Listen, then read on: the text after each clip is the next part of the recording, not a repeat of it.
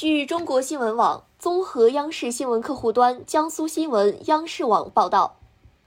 沿海地区群众如果发现可疑物体，可以拨打国家安全机关举报受理电话一二三三九进行举报，会有中奖。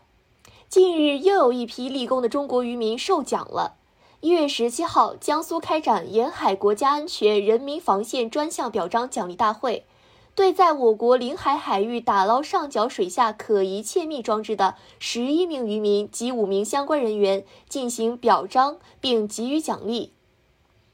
二零二零年至今，江苏渔民发现了十个可疑装置系他国制造，具有水下调查、识别、窃密等特殊功能，给国家安全造成威胁。梳理近年来的新闻报道，可发现，江苏、浙江、海南等地渔民曾多次在海上打捞出各种硬核海产，其中不乏境外国家秘密投放的侦察装置。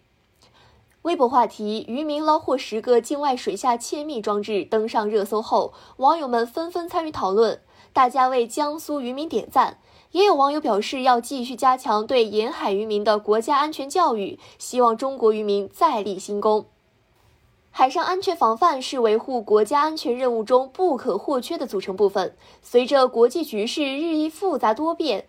境外对我国沿海地区实施的间谍窃密活动屡见不鲜。沿海地区群众如果发现类似物体，可以拨打国家安全机关举报受理电话一二三三九进行举报。按照相关规定，有关部门对查证属实的举报情况和线索，将根据其重要程度给予举报人奖励。感谢收听羊城晚报广东头条，我是主播佳婷。